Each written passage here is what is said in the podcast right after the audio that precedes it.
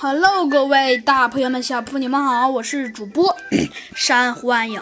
今天呢，珊瑚暗影呢来给您播讲我们的我们的猴子警长上学记上集中，我们讲到了我们的猴子警长和我们的 小鸡墩墩，没错，讲到了呀，我们的猴子警长和小鸡墩墩，他们一起。这想了很多方法，可是，可是虽说他们想了很多个办法，但是 他们呢都想不出一个特别呃特别完美的方法。这时猴子警长和小鸡墩墩都有一点点 想不太通。嗯，没错，要按常理说。猴子警长和小鸡墩墩怎么说也应该，也应该，至少还是有一点点本事的。可是，可是，嗯，有一点就想不明白了。没错，那就是想不明白的吗？就是，嗯，猴子警长和小鸡墩墩都知道到底哪里想不明白。嗯，没错，其他的猴子警长。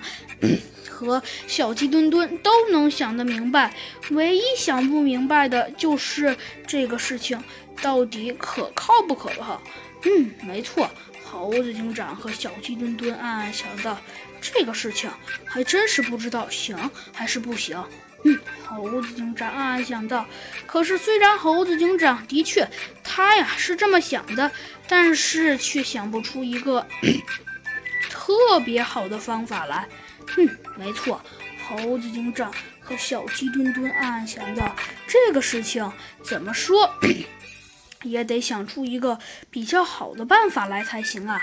猴子警长说道。可是，可是，嗯，只见呢，猴子警长说道。可是，嗯，可是还有一点点想不明白。猴子警长说道。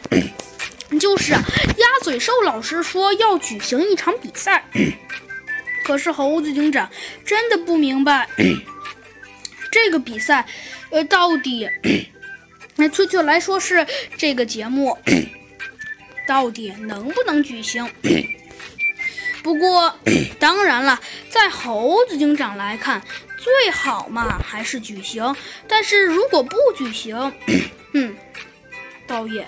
并没有关系，这一点猴子警长和小鸡墩墩是不用质疑的。可是，虽然这一点不用。